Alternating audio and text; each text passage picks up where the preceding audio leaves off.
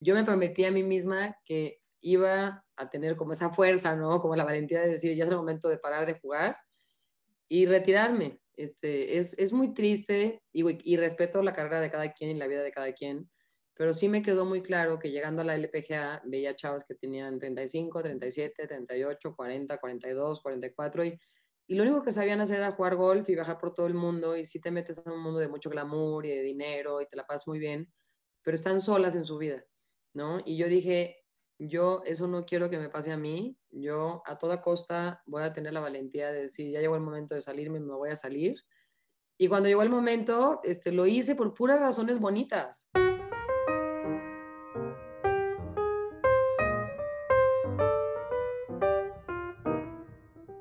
Bienvenidos a un episodio más de Periódico y Café. Hoy tenemos el gusto de presentar a Lorena Ochoa como invitada de Periódico y Café. Hablamos con ella, bueno, Gabo habló con ella en realidad, yo no. No lo invitamos Andy, perdón Andy. Hablamos con ella sobre su carrera, su fundación. Gabo, ¿qué, ¿cómo te sientes de esta entrevista? Lo que más me llamó la atención fueron dos cosas. ¿Listo? Pregúntame. Listo. ¿Cuáles cosas? ¿Cuáles cosas? Ah, las dos, ¿cuáles son las dos cosas? La primera es el esfuerzo filantrópico que ella hace todos los días. Tiene una fundación que se llama la Fundación Lorena Ochoa tiene otra fundación que se llama Leentro, apoya económicamente al 100% una escuela que se llama La Barranca, que tiene primaria, secundaria y prepa, y también apoya a niños de bajos recursos que quieren eh, entrar al mundo del golf. Y nos cuenta de cuando llegó al US Open, muy temprano en su carrera, por ahí del 2005, que iba ganando, iba a ganar el US Open, y se desmoronó en el hoyo 18 y tiró un 8 que nunca había hecho desde que está chiquita. Dice que fue algo muy duro, le costó cinco años entenderlo. Dice que su caddy se tuvo que retirar porque no pudo entender, no pudo contener esa, esa, esa pérdida. Ella al día siguiente ya estaba entrenando. Y bueno. Vamos contigo, Lorena.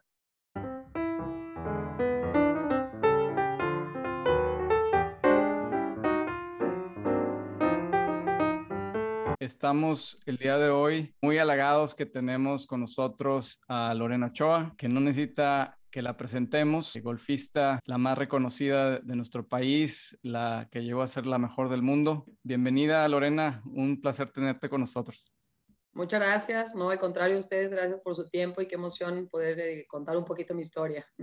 Fuiste eh, golfista eh, infantil, ganaste muchos torneos, pero en algún momento decidiste irte a la Universidad de Arizona a jugar a nivel colegial, a la universidad que era o que es la que está rankeada número uno. ¿Nos puedes contar un poco este proceso?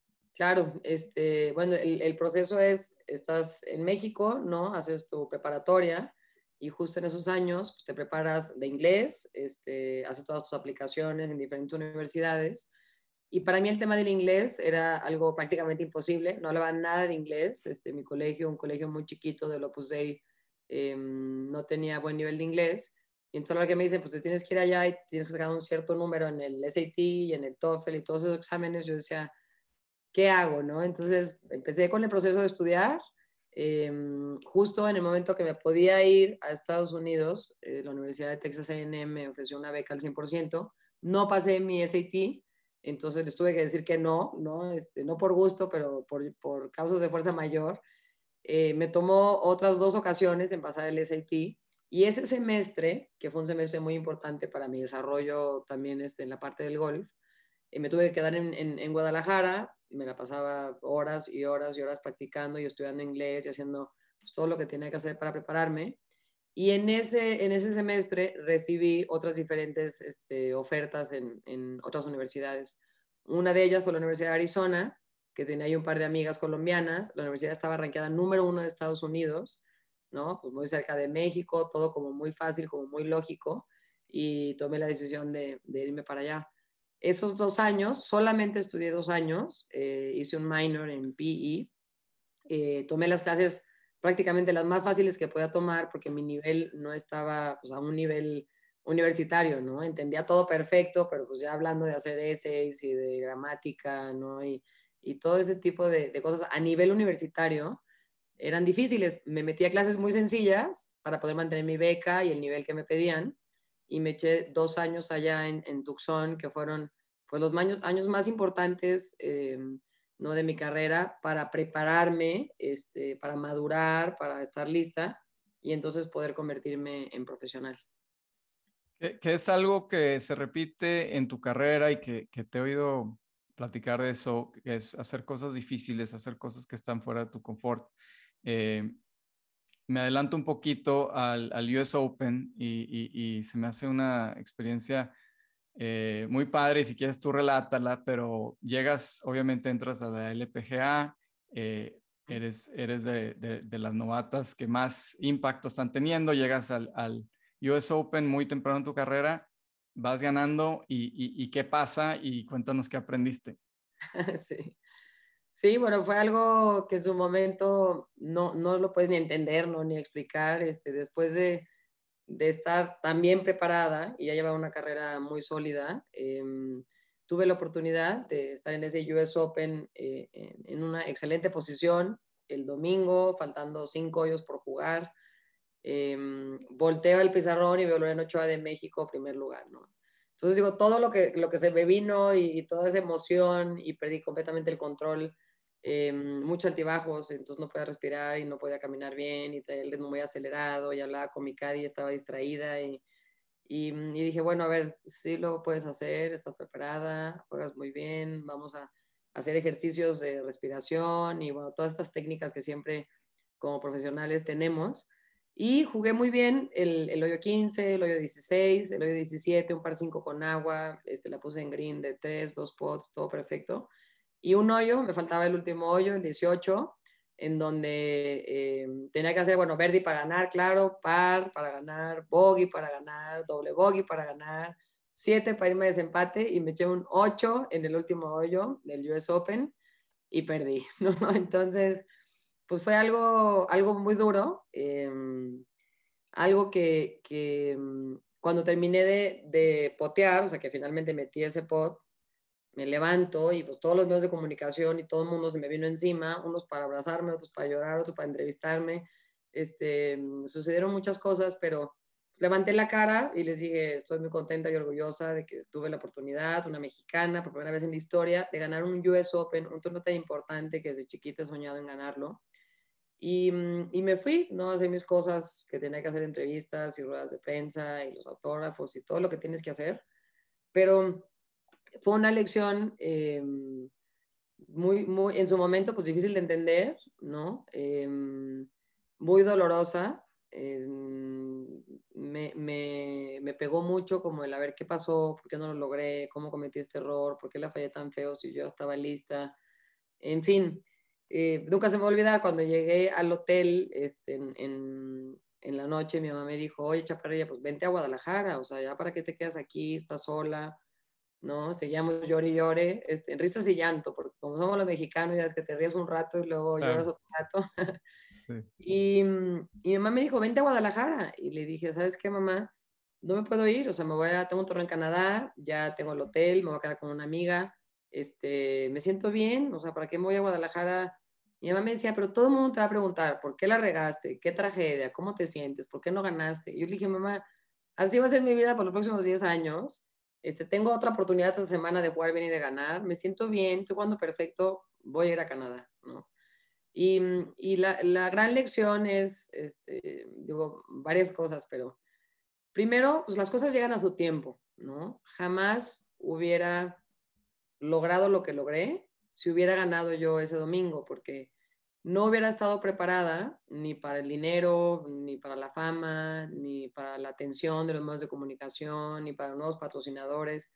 Como que estaba muy chica, todavía inmadura en ese sentido. Más adelante, cuando me tocó ser la mejor del mundo, ya estaba preparada, ya estaba lista, ya estaba, véngase, lo que sea, ¿no? Entonces, eh, un poquito como, como, cómo vemos las cosas, o sea, cómo vemos la tragedia, ¿no? Cómo, cómo tratamos de, decir, bueno, pues aprendí esto y esto y esto tan valioso de esos días y lo demás lo agarras y lo dejas atrás y lo tiras al basurero y lo sacas, ¿no?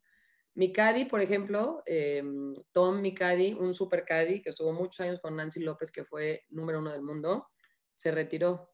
O sea, él no pudo como con el peso de decir, este, qué tragedia, qué fracaso, no ayuda a Lorena, no la rescaté, este, no la pude convencer de que se tranquilizara, de que le pegara acá, de que se diera su tiempo. Y él sí es un ejemplo perfecto de cómo te tomas una mala noticia, de cómo eh, recapacitas, aprendes, reaccionas, te activas y le echas ganas y lo vuelves a intentar, o te lo reclamas y te quejas y te das de topes y te lo vuelves a recordar y vuelves a llorar. O sea, yo creo que tenemos que llevar la vida con mucho más ligereza y aprender de estos trancazos y simplemente pues, agarrarlo mejor este, con, con, digo, con mucha madurez, pero decir, pues me pasó esto increíble, esto jamás me imaginé que una mexicana hubiera estado ahí, no, el, el, el, último día en el hoyo 18 para ganar un torneo de golf, o sea, porque nadie juega golf, ¿no?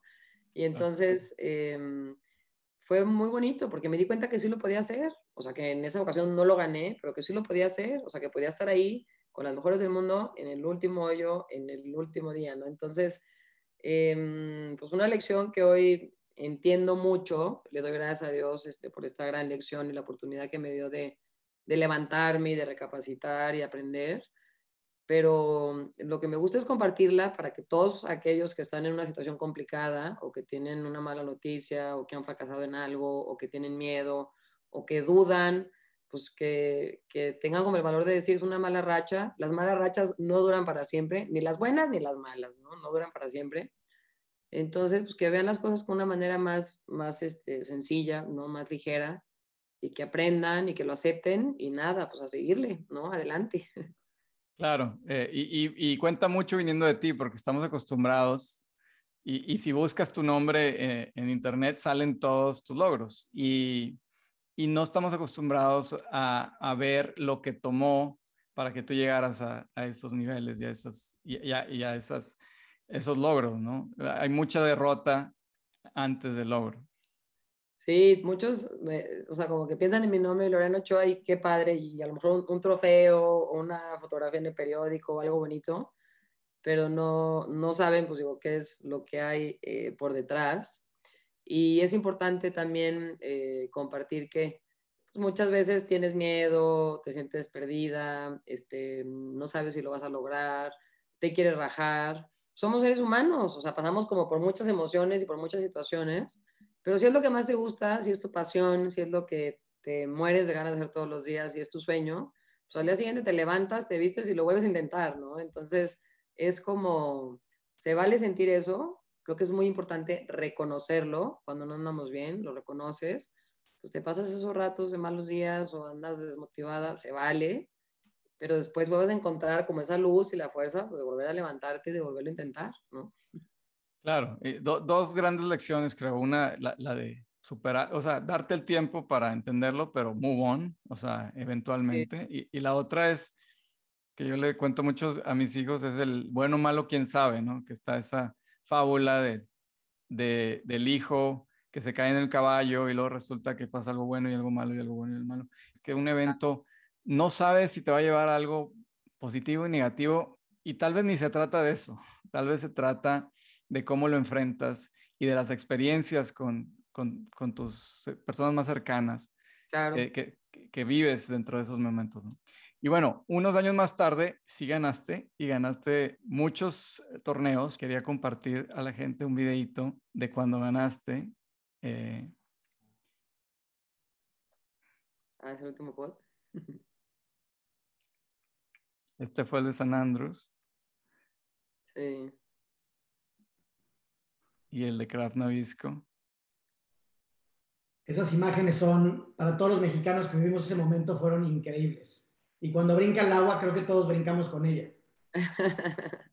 claro. Se hizo una buena fiesta ahí en el lago.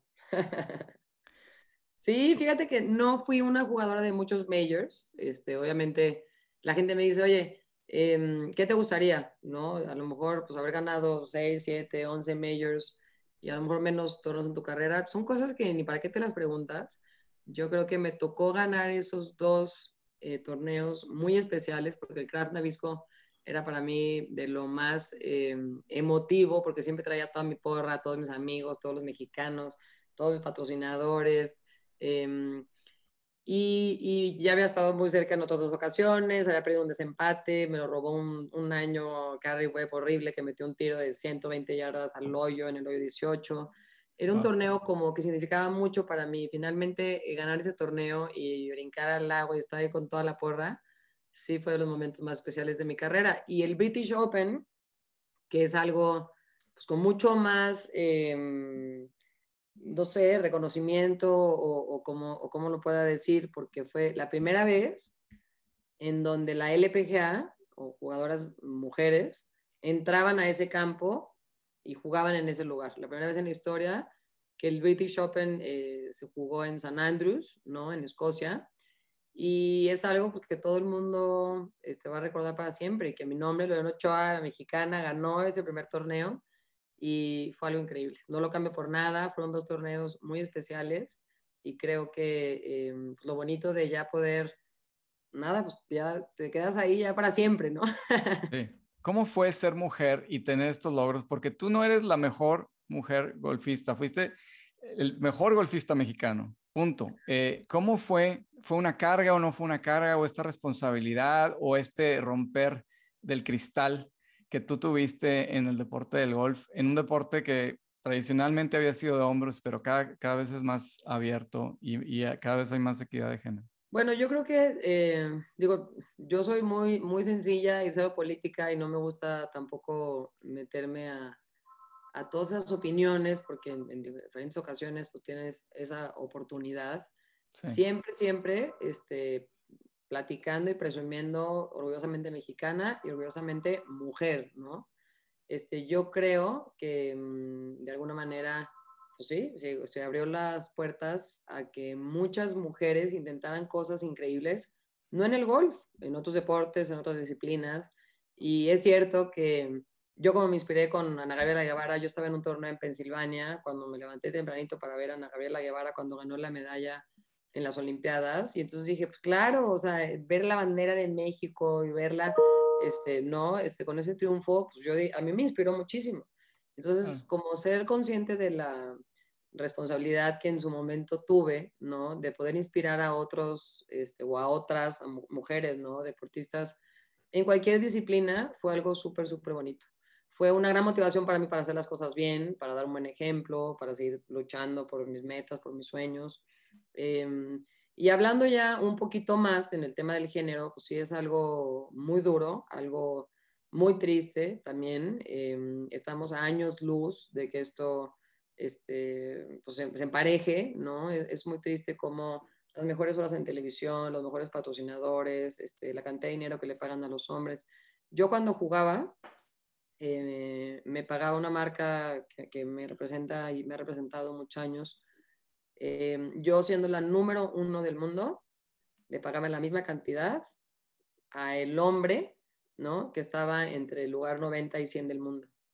Entonces, son, son cifras que dices, no es posible, o sea, es algo, es algo muy duro, este, pero también yo soy muy ligera, así como te decía, o sea, yo jamás perdí como tiempo en reclamos y, y como en ser víctima y estar este, estando negativa o enojada. O, entonces, creo que siempre hablando de una forma positiva, nos hace falta más, tenemos que trabajar más, nos hace falta recortar esa distancia y hacíamos cualquier tipo de campaña y ejercicios y fotografías y entrevistas, todo lo que siempre este, estuvo en mis manos, en mi alcance, siempre lo hice para apoyar mucho al género y que a la mujer pues, se le tratara con esta igualdad, pero estamos todavía años luz, entonces ahora están estas nuevas generaciones que tienen que seguir trabajando en esa dirección, es una gran responsabilidad pero, pero pues también hay que creer que, que sí se puede y ese poquito que cada vez ganemos y que te acerques más, pues vale mucho la pena, ¿no? Oye, eh, sobre el tema de salud mental, eh, yo siempre te he concebido como una persona eh, muy sana, de, o sea, 360 grados. sospecho que mucho tiene que ver con el apoyo familiar y de amistades que tienes. Ah, ahora hay más atención y que se le está dando al tema de salud mental, eh, sobre todo ahora con Simone Biles en las Olimpiadas y Naomi Osaka, que han sido vocales de lo que sufre un deportista eh, eh, en temas de salud mental que a veces no pensamos, nada más pensamos en, su performance físico y si ganan o si, pierden, pero sé que tú has hablado sobre esto y, qué nos podrías contar, cuáles fueron las claves que, que tú tuviste para, para llevar esta, esta sana relación con, con las emociones. Bueno, yo creo que, digo, me considero, este, estoy súper, súper agradecida, ¿no? Con, con, mi vida y en la manera en que mis papás me apoyaron de chica y mis hermanos, mis amigas, ¿no? todo mi equipo, como dices tú. Eh, es un tema muy complicado, es un tema, este, también bien difícil, pues, de juzgar, de tener una opinión, de poder hablar, porque no sabes eh, qué está pasando en la cabeza de cada persona, ¿no? O sea, eh, sí son muchos altibajos, en ocasiones es mucho más el estrés y el esfuerzo mental que el físico. Eh, yo me acuerdo muy bien cuando jugaba a lo mejor dos o tres semanas bien, buenos torneos o ganaba un torneo o dos torneos. Decía, me siento bien, me siento fuerte, estoy bien, pero estaba acabada mentalmente, ¿no? O sea, como drenada, como sin poder abrir los ojos, o sea, como sin poder opinar, sin poder reaccionar. Y entonces, pues es el ejemplo del gran desgaste emocional, ¿no? Que lleva a ser un atleta de alto rendimiento, un deportista este, que esté en lo más alto, ¿no? Yo creo que eh, es de mucha valentía, se me hace súper, súper importante que los atletas hablen de eso. Eh, mucho lo decíamos, ¿no? Con el tema así de, de, chiste, de que le dio un panic attack.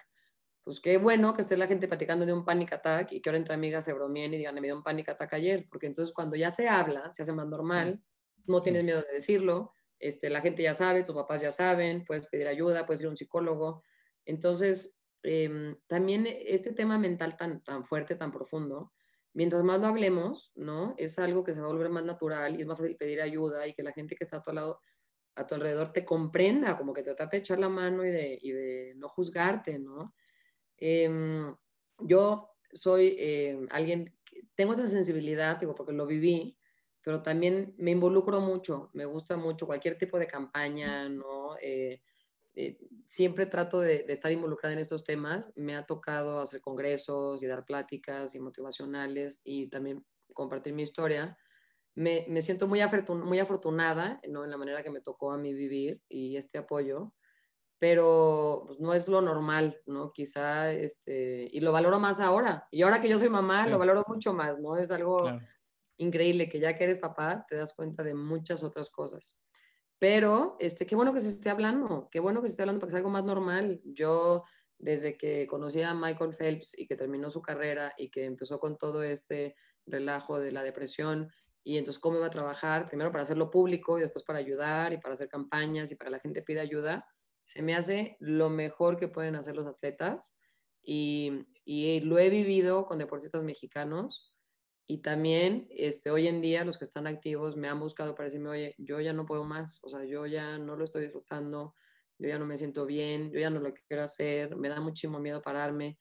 Y entonces hay que ser conscientes de eso, o sea, no podemos presionar tanto a estos deportistas, ni los medios de comunicación, ni con publicidad, ni con exigencias, eh, ni queremos o, que siempre ganen, o sea, ¿me entiendes? Toda esta, esta presión muchas veces la creamos nosotros como aficionados o como medios de comunicación a los otros. Entonces también hay que tener cuidado en cómo hablamos y qué decimos y qué publicamos. Claro, y esta falsa como separación entre las emociones y el aspecto físico, ¿no? Hay veces que en el trabajo dicen erróneamente, oye, no traigas tus emociones al trabajo, pues es todo lo que tengo, ¿no? O sea, mis emociones. digo, aparte, este, eso está súper comprobado. Como estés tú como persona, es los resultados que vas a dar. O sea, el equilibrio que tú tengas en tu vida personal es mucho más importante que en la parte profesional. Si no estás bien en tu vida emocional, personal, no vas a poder tener estos excelentes resultados en la parte profesional. Todo en la vida se trata de un equilibrio, de poder estar bien, de poder sentirte este, en balance, ¿no? Y entonces vienen muchas otras cosas. Cuando tomas una decisión por dinero, pues ya lo hiciste mal. Cuando no te atreves a cambiar, ya lo hiciste mal cuando le tienes envidia al otro y quieres llegar a, lo que, a donde el otro está llegando a causa de perder a tu familia, de hablar mal a tus papás, de abandonarlos, de irte a vivir a otro país, de no ser feliz, pues ya lo hiciste mal. Entonces, mientras más puedas, tú siempre pues, mantener ese equilibrio, ¿no? Las cosas empiezan a acomodar y empiezas a tener buenos resultados. Y además, cuando llegas a la cima, pues lo disfrutas. Yo creo que lo más triste es la cantidad de deportistas que llegan solos, solos, solos y están en ese primer lugar con muchos problemas este, dinero, de familia, este, temas en publicidad, a lo mejor escándalos, y pues se encuentran solos, ¿no? Entonces, sí es muy importante también darte cuenta de cómo tenemos que ir tomando las decisiones, que sean por las razones correctas y nunca abandonar tu equipo, ¿no? O sea, siempre todo en equipo con tus seres queridos para disfrutar junto lo malo y también disfrutar juntos pues lo bueno, ¿no? Tu entourage, ¿tú tenías tu entourage? No, no, este, cero. Mm. Nunca viajó conmigo nadie, nadie, nadie. Este, se me hace muy complicado hoy en día. Como Sí. viajan con el nutriólogo, pero viajan con el psicólogo, pero el entrenador Claro. físico, pero el manager. No, yo siempre viajé solita. Este, Claro. hecho, le decía a Rafa, Rafa, mejor quédate en Guadalajara y cuando termine el torneo voy a Guadalajara a practicar, a hacer los cambios Sí. que tengamos que hacer. Y por ahí encontraba un equilibrio entre un par de amigas, mi hermana, mis primos, luego mis papás, y ya estoy cansada, quiero estar sola, y me echaba seis semanas sola, y luego le hablaba a mi mamá un ratito que se venía dos semanas a, a chiquearme. Digo, encontré un equilibrio, este, una fórmula que me funcionó a mí después de muchos años. Al principio fue una locura. Sí. Oye, y hablando de, de tu retiro, eh, fue algo icónico porque te retiraste en la cima, cosa que no siempre sucede, eh, y te retiraste, creo, eh, por razones familiares, que habla un poco del, del tema que estábamos hablando de la importancia de la familia, cuando pudiste haber se- seguido jugando y, y- y todavía puedes seguir jugando, eh, decidiste retirarte y, y llevarte tus trofeos a tu casa y, bueno, ¿qué nos cuentas de esta decisión y de, lo que, de lo que viviste después? Sí. Bueno, yo creo que este, lo, vuelvo a repetir, ¿no? Este, le doy gracias a Dios porque tuve la valentía de tomar esa decisión. Se veía muy complicada, este, por fuera, pues nadie lo entendía, ¿no? Y la gente opinaba. Em, pero yo me prometí a mí misma que cuando cambiara mis prioridades, que cuando el golf ya no fuera mi mayor alegría, que cuando yo ya quisiera, o a lo mejor, bueno, encontrado, ¿no? La pareja este, para mí, para poder formar una familia, em, yo me prometí a mí misma que iba a tener como esa fuerza, ¿no? Como la valentía de decir, ya es el momento de parar de jugar y retirarme. Este, es, es muy triste y, respeto la carrera de cada quien y la vida de cada quien, pero sí me quedó muy claro que llegando a la LPGA veía chavas que tenían 35, 37, 38, 40, 42, 44 y, y lo único que sabían hacer era jugar golf y viajar por todo el mundo y sí te metes en un mundo de mucho glamour y de dinero y te la pasas muy bien, pero están solas en su vida, ¿no? Y yo dije, yo eso no quiero que me pase a mí, yo a toda costa voy a tener la valentía de decir, ya llegó el momento de salirme, me voy a salir.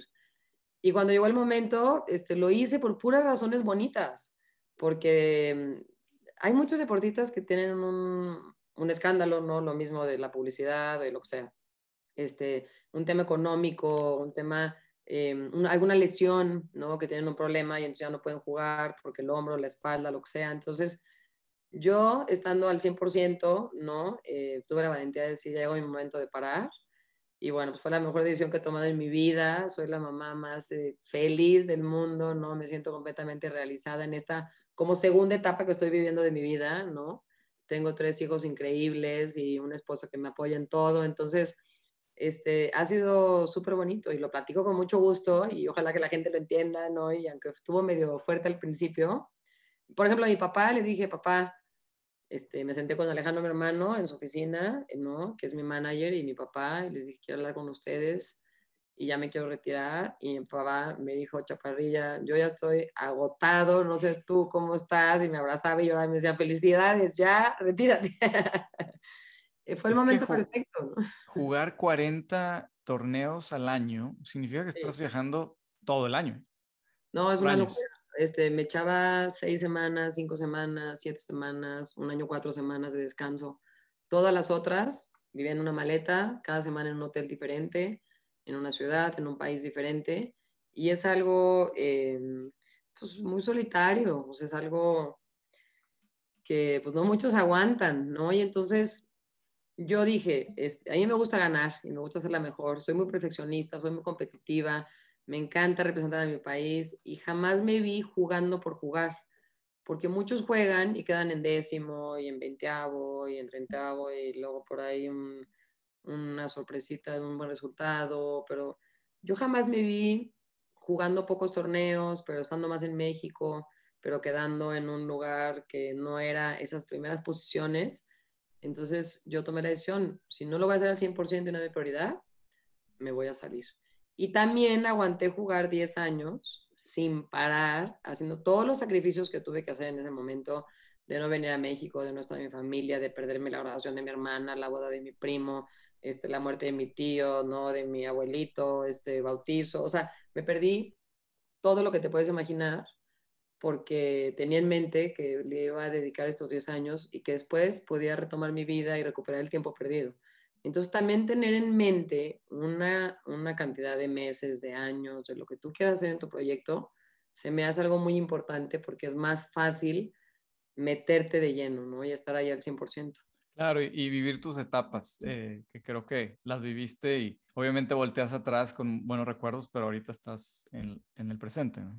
Quiero platicar sobre tus fundaciones. Eh, sé que a ti te apoyaron de chica, sé que tú estás apoyando múltiples causas, eh, incluyendo la Escuela de la Barranca, donde ya tienen hasta una secundaria y preparatoria, si, si no, no, me equivoco, en donde estás tú básicamente patrocinando a la escuela para que estos niños puedan tener una educación. Además, apoyas a talento, a niños que quieren entrar al golf. Abrí mi fundación sin saber bien a qué iba a ayudar, ¿no? Después de un par de años de mucho rezar y pensar y ayudar a tantas causas tan importantes, em, me decidí que la educación era la mejor manera de, de, ayudar a este niño, a esta niña, a su familia, a la comunidad, a que rompiera el ciclo de pobreza, tantas problemáticas, y a que ese niño no pues, se atreviera como con estas herramientas em, a dar un, brinco y, a cambiar, ¿no? Y a lograr lo que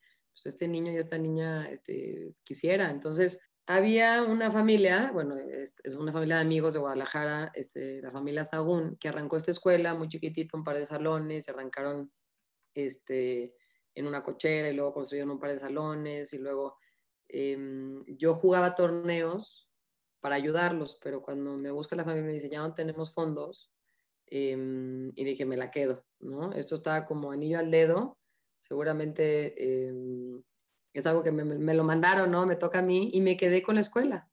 Eh, más adelante, este, la familia, digo, hoy, por ejemplo, en día sigue ayudando la familia este, Sagún, pero es un proyecto que yo me comprometí, estaba en la primaria, me comprometí a comprar el terreno, hacer la secundaria, la prepa y cancha de fútbol y huerto y salón de cómputo, biblioteca, todo como, como hacer todo este, este complejo increíble. Lo terminamos muy bien, este, caben 360 niños en la escuela, es una escuela que mm, eh, pues, la apoyamos al 100%, les damos alimento en la mañana, salen al patio, hacen su calentamiento, van a los salones. Hay un maestro y un tallerista.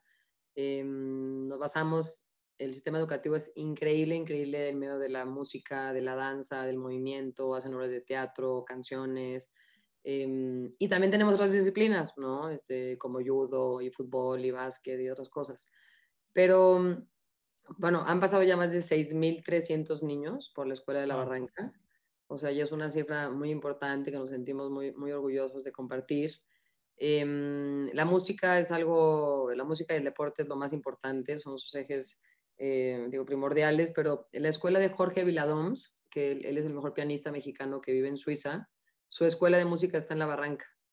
Entonces también eso ha sido algo increíble. Eh, tenemos a niños chiquititos tocando el violín, el cello y el piano y, se han desarrollado de una forma increíble. Dan conciertos en Guadalajara, pero también en México y han estado en Europa.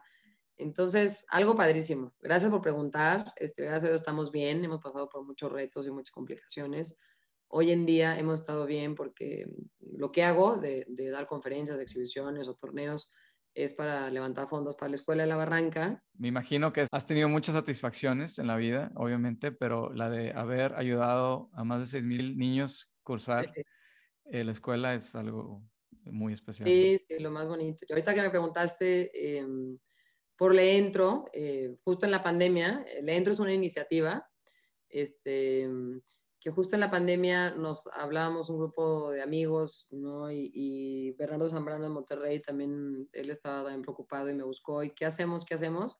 Y dijimos, qué cosa tan más complicada, que la gente se queja, pero nadie hace nada, pero es una gran incertidumbre del gobierno, todo el mundo está esperando respuestas y apoyo, y los medios de comunicación, las noticias tan trágicas, y qué va a pasar con la pandemia. Y entonces dijimos, hay que empezar mañana una iniciativa. Que todas las personas que quieran ayudar, que depositen dinero aquí, que todos los artistas, deportistas, celebridades, amigos, empresas, artistas este, conceptuales, o sea, ¿quién quiere ayudar a México? Nos metimos a esta tarea de pues, levantar esta plataforma segura, es la plataforma más segura que existe en México porque además tenemos a diferentes fundaciones de alimentación, de salud y de educación. Entonces, estamos hechos a la medida del donante. Si tú quieres donar pues, algo material, si tú quieres donar algo de dinero, si tú quieres donarte una experiencia o recibir una cena de algún chef, o quieres ir a un partido de fútbol con algún deportista mexicano, o quieres este, cualquier cosa que ustedes quieran, este, lo podemos lograr porque pedimos ayuda a amigos y celebridades. En fin, es algo increíble. Estamos en, la página ¿no? de leentro.com.mx este, y en las redes de Leentro, este, también en Instagram. Y, y, ojalá que se puedan meter, que conozcan lo que hacemos, que conozcan la página, que, que se quiera animar a ayudar, nos pueda buscar. Y siempre estamos invitando celebridades y artistas y reporteros y nos inventamos experiencias y Adrián González, pero Enrique Ponce, pero Rafa Márquez, pero Gio y pues no, Pablo Carrillo, Inés Sainz, y le hemos hablado, y artistas como este, Intocables, por ejemplo, ¿no? Este, Aguilera también está con nosotros, y Pepe su papá, o sea, todo mundo, estamos nosotros abiertos al que nos quiera ayudar, vemos la manera de hacerlo. Entonces es un win-win en donde tú tienes una experiencia con alguien que tú admiras y a la vez estás ayudando a una buena causa. Está increíble. Y si lo que quieres es cenar sushi, te mandamos un chef, nos organizas una cena este, con 12 amigos que quieran donar, le hacemos una cena y el chef nos va a regalar esta cena. Y así hemos tocado puertas a muchos, muchos mexicanos que todos nos dicen que sí, es algo súper bonito. Sí me gustaría platicar un poquito, Lore, que nos platiques del charity que ah, va a ser en Guadalajara próximamente. Ya teníamos un par de, meses. Eh, pensando que queríamos hacer un torneo importante en Guadalajara. Yo lo que más este, quería regresar a Guadalajara, eh, a donde yo eh, pues, nací, crecí, ¿no? que tengo allá tanta porra y amigos. Y entonces decíamos, tenemos que hacer algo con los nuevos mexicanos, ¿no? esta nueva generación de Carlos, de Abraham, de Gaby. Pero hay otros, ¿no? Eh, como María, Ingrid, Regina Plasencia, y los hombres, el Camarón y Bobby Díaz, Álvaro, el hermano de Carlos. Entonces dijimos, vamos a juntar a, estos 10 mejores eh, mexicanos, ¿no? Profesionales.